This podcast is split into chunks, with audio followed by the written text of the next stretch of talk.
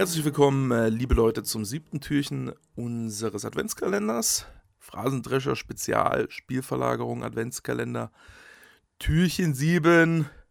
Was haben wir da? Wir haben erstmal den Tim Rieke, den TR, den ich immer an meiner Seite begrüßen darf. Und ich bin weiterhin der Martin Raffelt, der MR. Und wir schauen uns heute äh, einen Begriff an, mit dem es etwas auf sich hat. Was ist das für ein Satz? Keine Ahnung. Ähm, es geht, ja, es ist kein so taktischer Begriff dieses Mal, sondern es ist ein sehr, sehr grundlegender Begriff, äh, der deshalb auch, ähm, ja, es ist ein bisschen kurios, dass, das, dass man das überhaupt als Spielverlagerung Begriff äh, diskutieren kann. Ich habe das Gefühl, das ist so ein Begriff, das sollte tendenziell kein Spielverlagerung Begriff sein. Erstens, weil er nicht so präzise ist, dass er unbedingt für Spielverlagerung sich äh, nützlich ist, aber andererseits vor allem auch, weil er sowas Grundlegendes ist, dass der eigentlich ja vielleicht in der allgemeinen Diskussion, in der öffentlichen Diskussion einen höheren Stellenwert einnehmen sollte. Ähm, müssten wir gleich nochmal drüber diskutieren, wie wir das wahrnehmen, weil ich glaube, das ist jetzt schon auch, ist jetzt nicht äh, kein Begriff, der ähm, dem ARD-Kommentator fremd wäre. So, ähm, es geht um die Durchschlagskraft. Tim, was hat es denn damit auf sich? Warum nutzen wir das Wort? Du hast ja gerade schon angesprochen, dass das ein etwas unpräziser Begriff ist oder sein kann. Deswegen, wenn man so drüber nachdenkt, tut man sich tatsächlich ein bisschen schwer, äh, wenn man es definieren wollte weil ja schon irgendwo auch so eine, so eine, ja, es scheint auf den ersten Blick relativ klar so, Durchschlagskraft, das hat irgendwas mit, mit Durchbruch zu tun, das heißt, eine Kraft oder eine Power, um zu Durchbrüchen zu kommen, was ja erstmal relativ klar ist. Nur da das ja immer eigentlich der letzte Schritt eines Angriffs oder des, des Spiels insgesamt ist, denn das, das Ziel des Spiels ist ja Tore zu schießen. Und ähm, der letzte Schritt ist dann quasi Durchschlagskraft zu haben, beziehungsweise genauer gesagt eigentlich der vorletzte Schritt. Der letzte Schritt ist im Idealfall der Torabschluss und äh, den Torabschluss kann ich natürlich dann besonders gut durchführen und besonders erfolgreich durchführen, wenn ich äh, eine hohe Durchschlagskraft gehabt habe, um aus einer möglichst guten Position ähm, abzuschließen. Und in dem Fall ist dann quasi die Durchschlagskraft das Überwinden der Verteidigung, dass ich eben die Verteidigung überwunden habe und aus einer guten Situation den Tor, Torabschluss äh, ja, ähm, durchführen kann. Oder gegebenenfalls, äh, wenn ich die Abwehr vielleicht nicht wirklich überwunden habe und aus einer Position den letzten Schritt, nämlich den Torabschluss, vornehme, dann ähm, ist vielleicht manchmal der Torabschluss selber die Durchschlagskraft, aber das ist eher so ein bisschen so ein Sonderfall, den würde ich jetzt gerade mal rauslassen. Also wenn man es ideal genommen sieht, will man ja quasi mit, will man erstmal die, die Defensive ausspielen und überwinden und dann eben einen Torabschluss haben. Und die Durchschlagskraft wäre eben die Qualität, sage ich jetzt einfach mal. Ich will es jetzt nicht Fähigkeit nennen, äh, sondern die Qualität, um ähm, die Defensive zu überwinden und in diese Torabschlussposition zu kommen. Das äh, deutet äh, direkt eine gewisse Schwierigkeit an, weil nämlich eben, wenn die Durchschlagskraft oder die durchschlagskräftige Aktion sozusagen so am Ende von, von Angriffen liegt, dann kommen eben sehr, sehr viele Schritte davor. Und ähm, diese Schritte davor müssen quasi vorbereitend äh, funktionieren, damit Durchschlagskraft entsteht.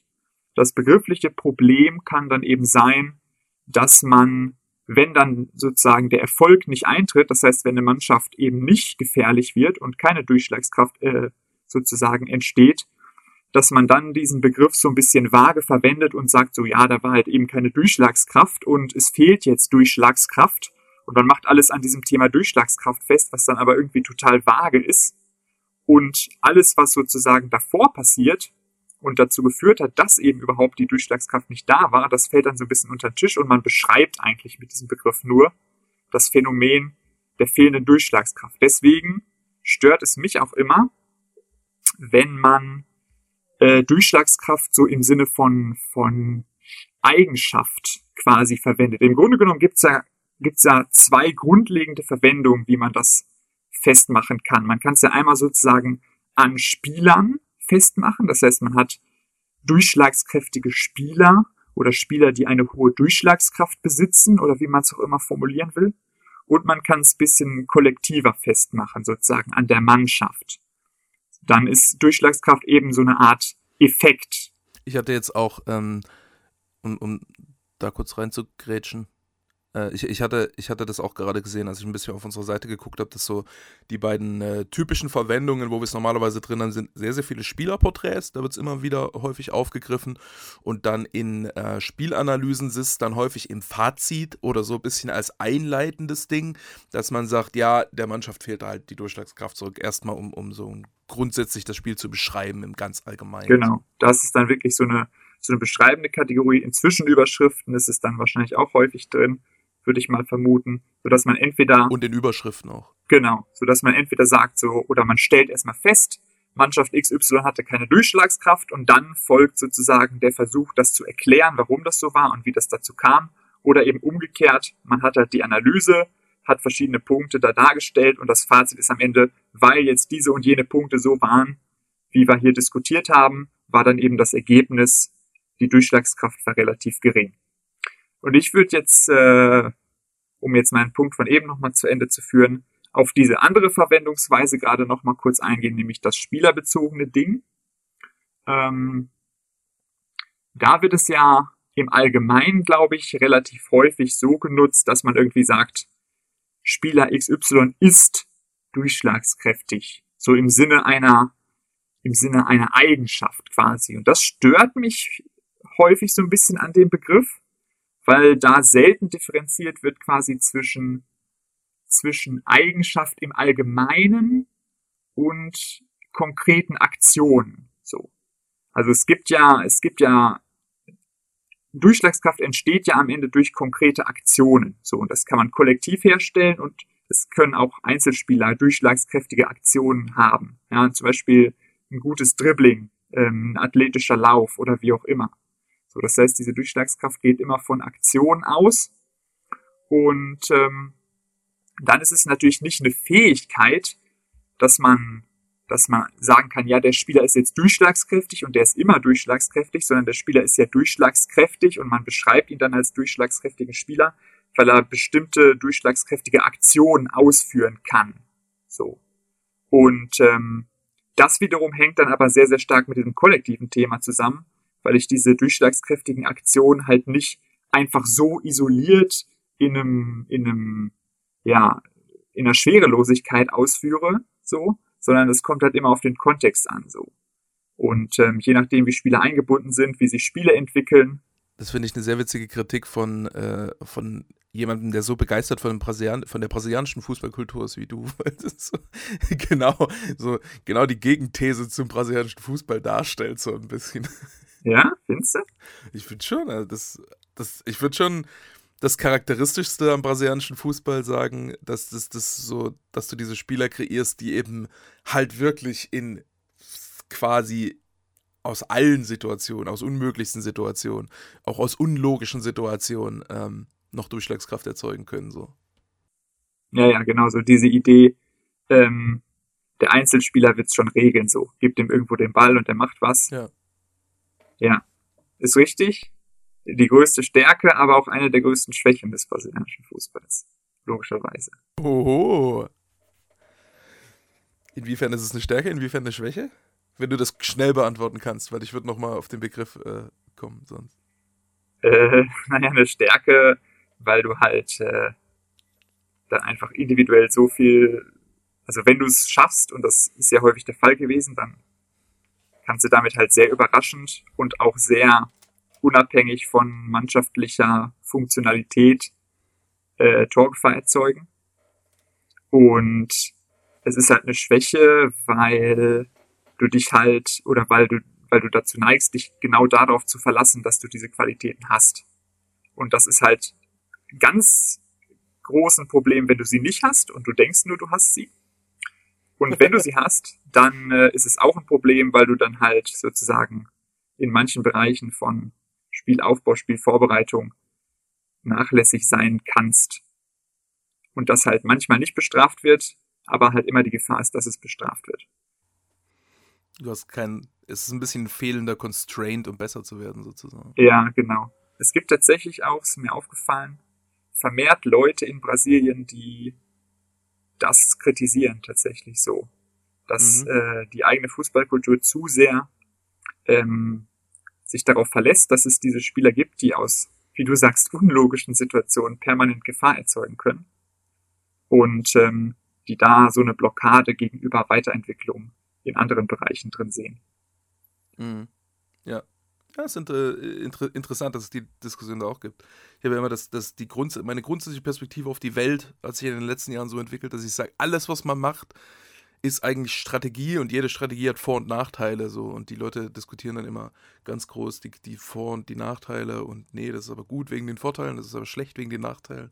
Eigentlich musst du immer bei allem, was du machst, in jedem Bereich Vor- und Nachteile so ein bisschen sehen und gegeneinander abwägen. Äh, jetzt sind wir völlig vom Thema abgekommen. Was, was ich sagen wollte zum Thema Durchschlagskraft ist, dass äh, erstmal fand ich es interessant, deinen dein individuellen Einschub bezüglich der mh, hm, Durchschlagskraft äh, auf individuelle Spieler bezogen, dass man es so als Fähigkeit prägt, weil ich hätte es nämlich so beschrieben, dass wir es vor allem dann äh, in dem Kontext häufig nutzen, ähm, so dass ein Spieler Durchschlagskraft erzeugt hat oder Durchschlagskraft erzeugen kann.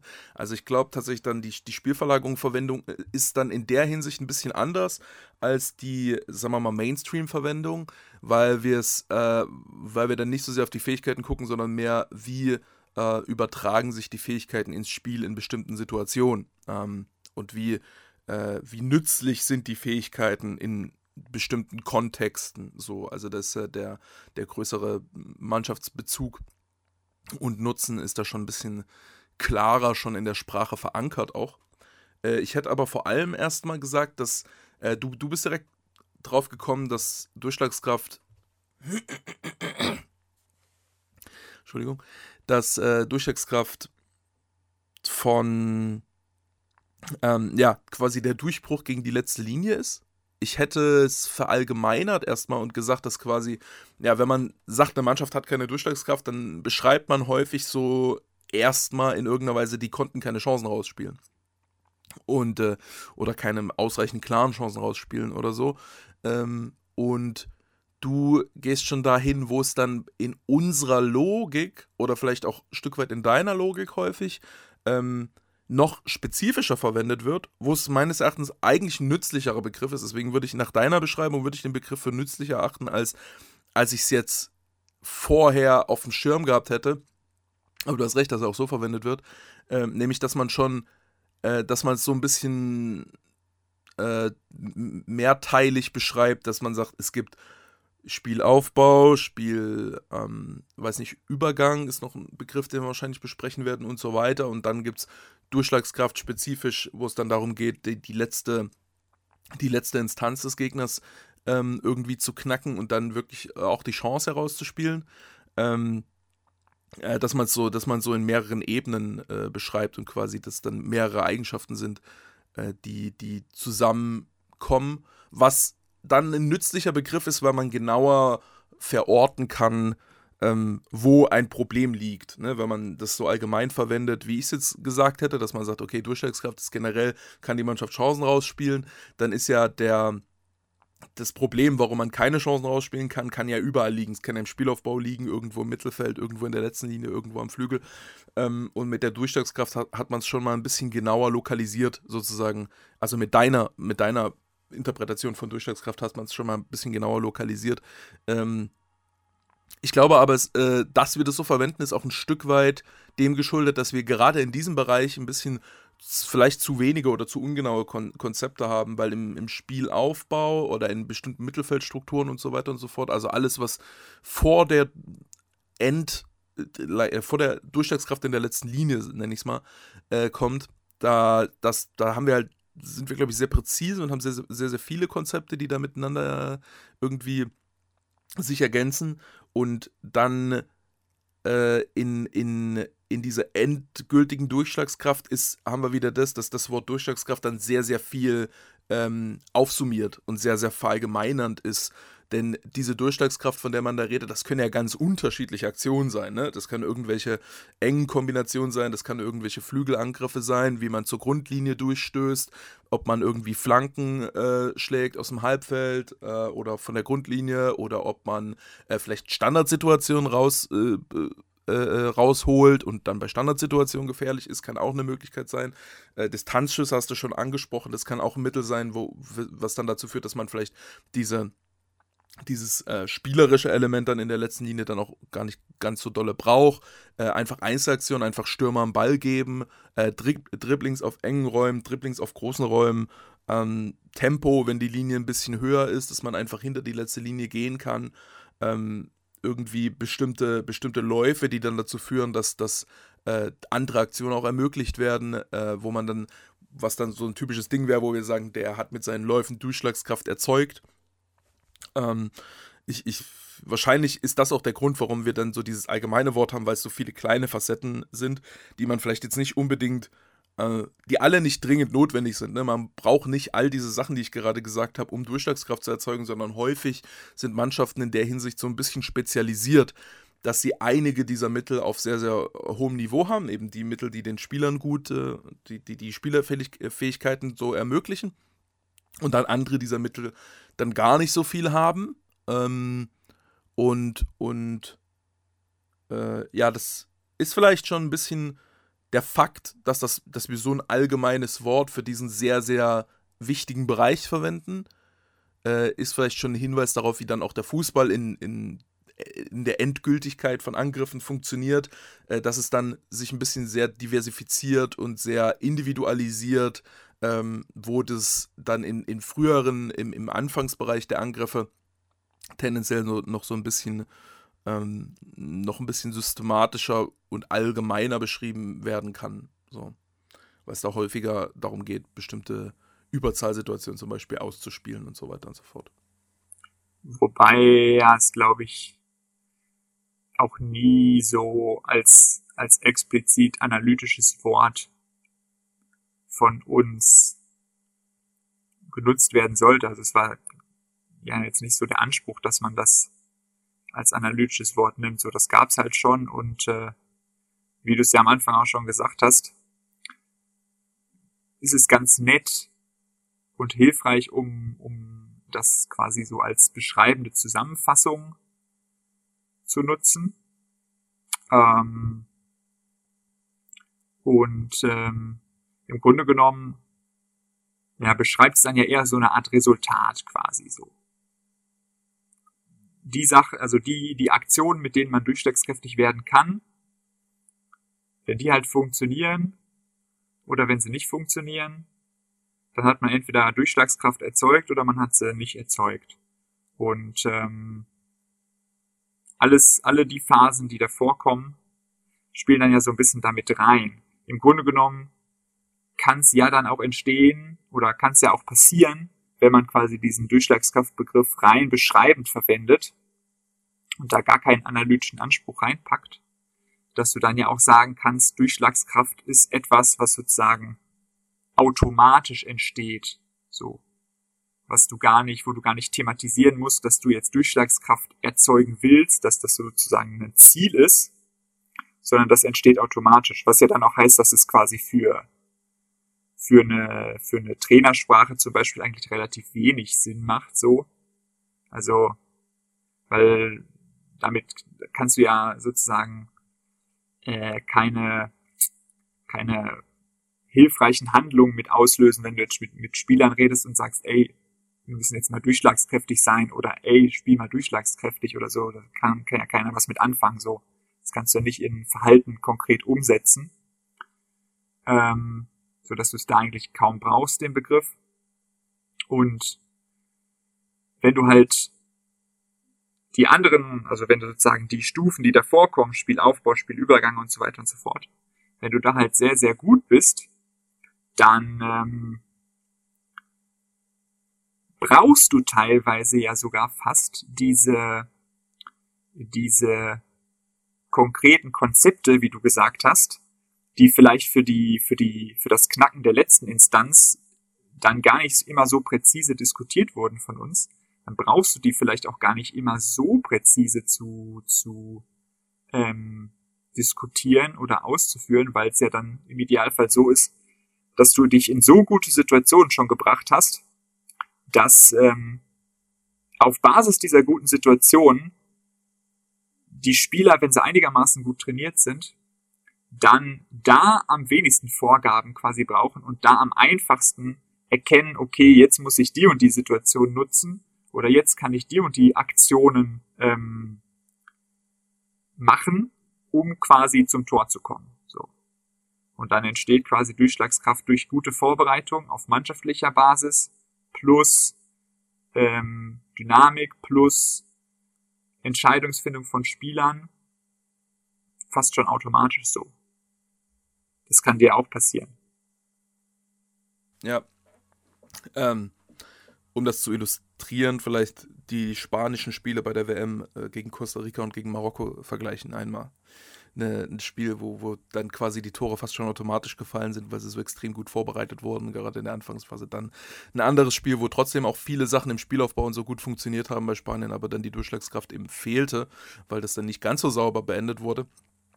Ähm, ich, äh, äh, ich, ich glaube, ähm, da beschreibst du aber auch so ein Stück weit unterschiedliche Strategien in der Art und Weise, wie man Gegner äh, ausspielt, weil du einerseits, ähm, also es geht ja darum, wenn ich ein Tor schießen will, muss ich an, sagen wir mal, also ich muss im Grunde an elf Gegenspielern vorbeikommen. Ne? Ich will ja den Ball hinterm Torwart haben am Ende. Ähm, ganz abstrakt beschrieben jetzt. Ähm, oder, nee, abstrakt eigentlich überhaupt nicht, sondern genau das Gegenteil. Ähm, äh, und und äh, die Frage ist so ein bisschen, ähm, wie verteilt sich das auf meine Aktion? Also ich kann sozusagen, wenn, wenn der Gegner so super tief steht, äh, dann kann ich, weiß ich nicht, wenn, äh, wenn der Innenverteidiger ins Halbfeld aufrücken kann und dann eine Flanke schlägt auf dem zweiten Pfosten und dort machen wir ein Kopfballtor, dann habe ich mit einer Aktion, habe ich, die, hab ich zehn Spieler ausgespielt. Oder wenn, wenn sogar noch extremer, wenn der Innenverteidiger ein Stück andribbelt und dann aufs Tor schießt und der Ball geht rein, dann habe ich mit einer Aktion alle elf Spieler ausgespielt.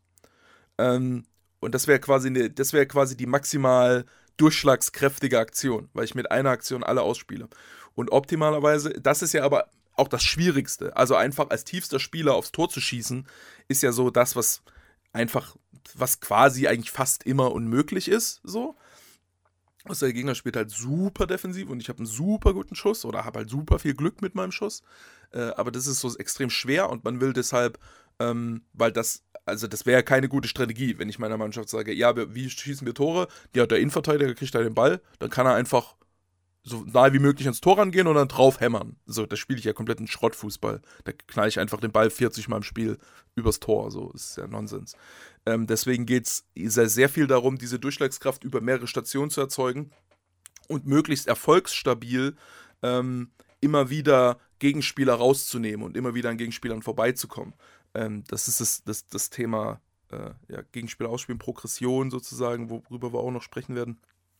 Ähm, und du kannst halt entweder versuchen, so, weiß ich nicht, schon Gegner anzulocken in deine erste Pressinglinie und dann da schon vorbeizukommen. Und dann habe ich nur noch sieben Gegenspieler, die ich ausspielen muss oder sechs. Und dann komme ich nochmal irgendwie mit einer Kombination an den Sechsern vorbei. Und dann spiele ich auf, auf die letzte Linie zu mit drei oder vier Spielern und habe dann drei, drei gegen drei, äh, drei gegen vier, vier gegen vier Situationen oder so.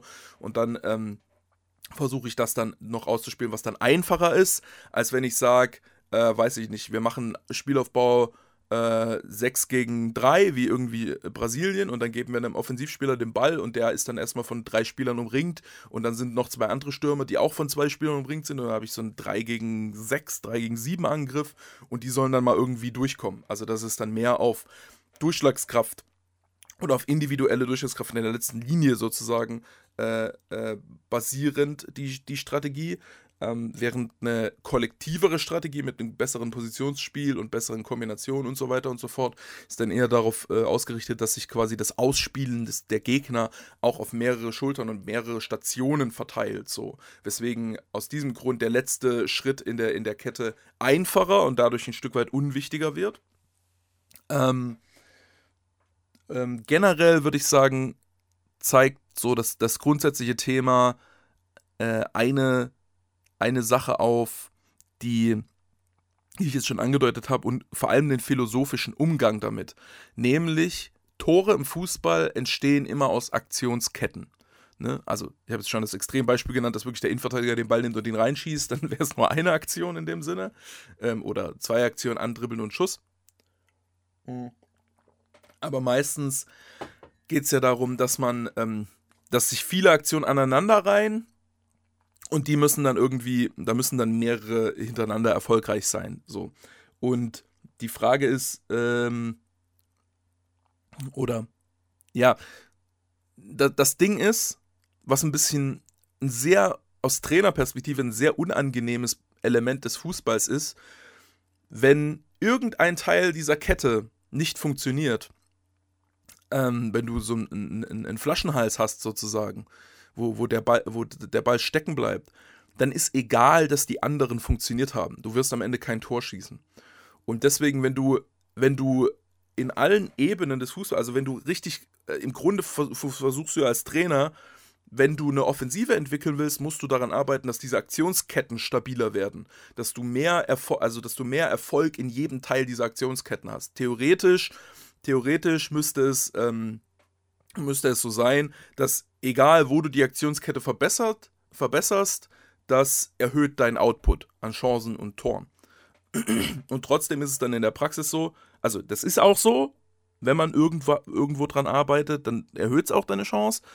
Aber wenn du gleichzeitig irgendwo einen Flaschenhals hast, zum Beispiel keine Durchschlagskraft, keinen, der sich dann in der letzten Linie wirklich durchsetzen kann, keinen, der ein Tor schießen kann oder einen Verteidiger ausspielen kann, dann führt es äh, häufig dazu, ähm, dass du halt vielleicht sehr, sehr viele Sachen gut machst, aber trotzdem keine Durchschlagskraft hast, trotzdem keine Chancen generierst.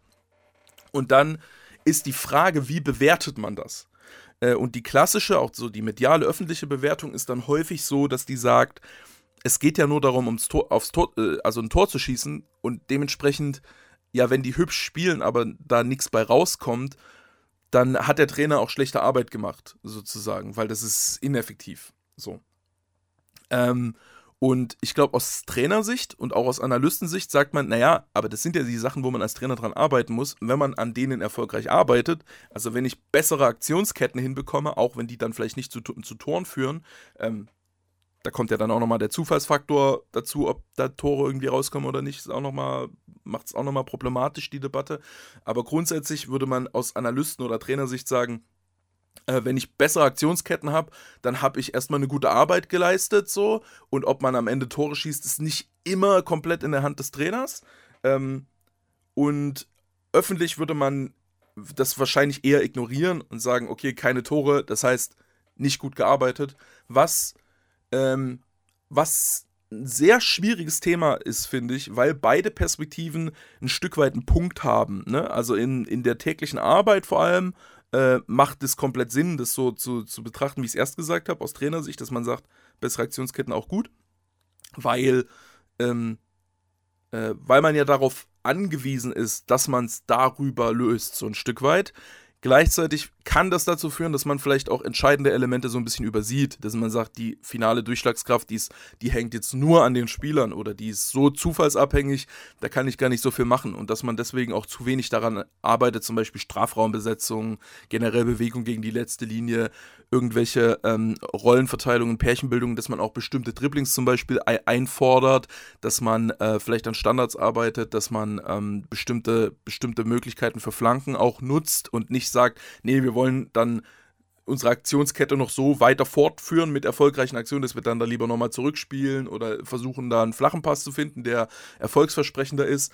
Ähm, also äh, es, es kann halt wirklich sein, dass man durch diese Trainerperspektive sozusagen ähm, dann auch ein bisschen vergisst tatsächlich, dass es ja äh, ja, dass, dass du am Ende auch so ein Stück weit riskante Aktionen teilweise eingehen musst, so, was für die Aktionskette schlecht ist, aber für einen Torerfolg tendenziell gut. Und ähm, äh, ja, das ist so, glaube ich, ein, eine Sache, die häufig implizit ausgetragen wird, dieser philosophische Konflikt, und der nie wirklich thematisiert wird. Ne? Also wenn jetzt äh, Leute sagen, ja, gut, die spielen vielleicht ganz, die spielen schon einen ganz ansehnlichen Fußball, aber die machen halt keine Tore, bringt auch nichts. Ähm, brotlose Kunst ist äh, die Zusammenfassung im Deutschen dieses, äh, dieser Debatte so ein bisschen. Ähm,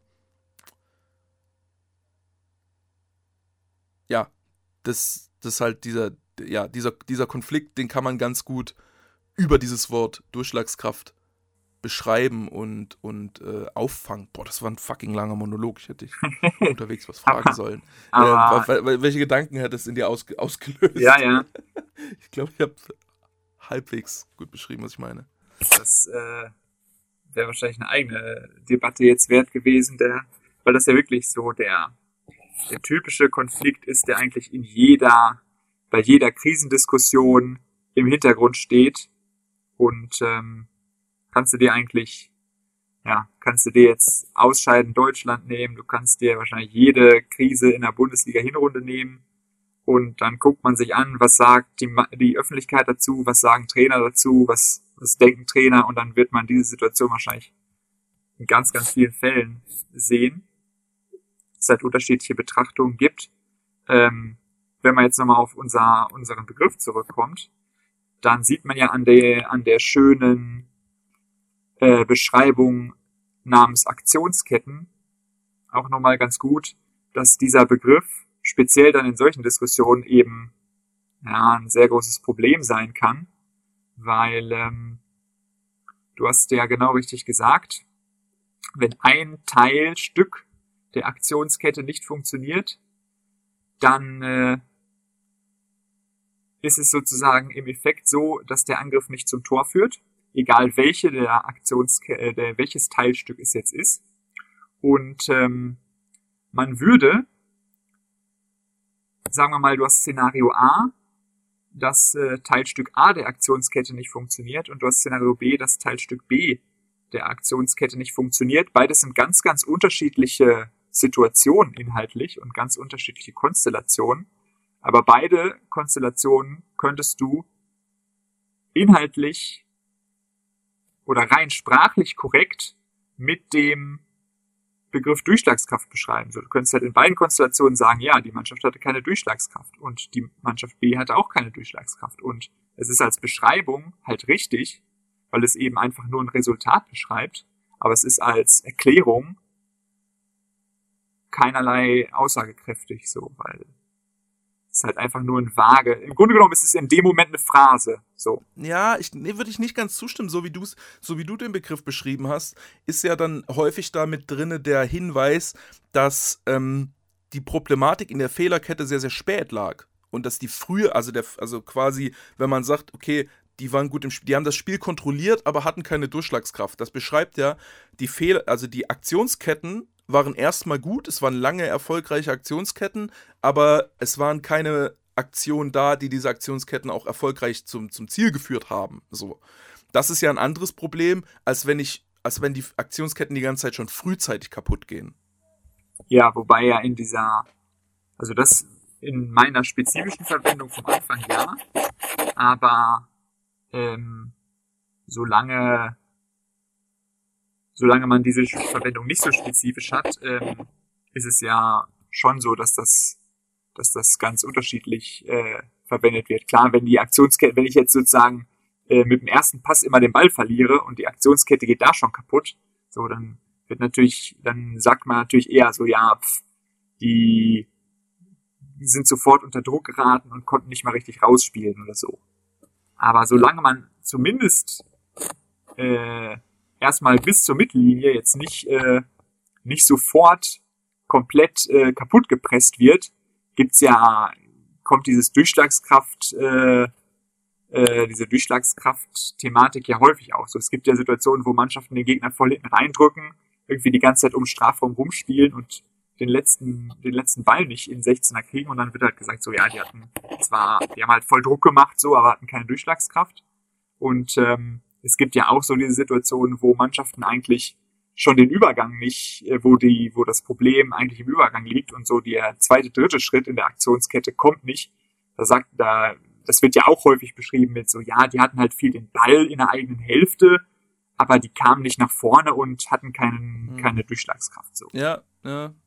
Also diese allgemeine Verwendung, die dann sozusagen so eine gefährliche, so, ein, so eine Phrase ist, die kommt ja tatsächlich in unterschiedlichen Situationen zum Tragen. Solange jetzt nicht der erste Schritt ich der Aktionskette das Problem ist. Aber ob es jetzt der letzte ist oder irgendwo am Anfang oder in der Mitte, äh, gibt es diese Beschreibung eigentlich relativ oft so. Deswegen sage ich ja, da mag ich den Begriff mhm. überhaupt nicht.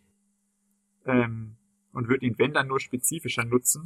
Ja, deswegen hast du ihn ja auch am Anfang spezifischer beschrieben. Genau. Ich finde es ganz lustig, dass wir gerade argumentieren, dass quasi du argumentierst mit meiner Interpretation des Begriffs und ich argumentiere mit ja, deiner Interpretation ne? des Begriffs und ich versuche dich zu überzeugen, dass, dass der Begriff voll gut ist, weil deine Interpretation richtig ist.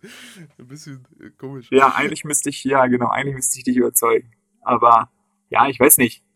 Aber hast du schon, ist dir schon gelungen. Ja, aber im Grunde genommen ja, so ist, es ja, ist es ja auch, liegt das ja auch daran, weil ähm, hat beides richtig, ne? Ja, genau. Auch, weil ich sozusagen diese Argumentation oder diese Verwendungsweise, von der ich dich jetzt überzeugen müsste, die finde ich logischerweise besser als die andere.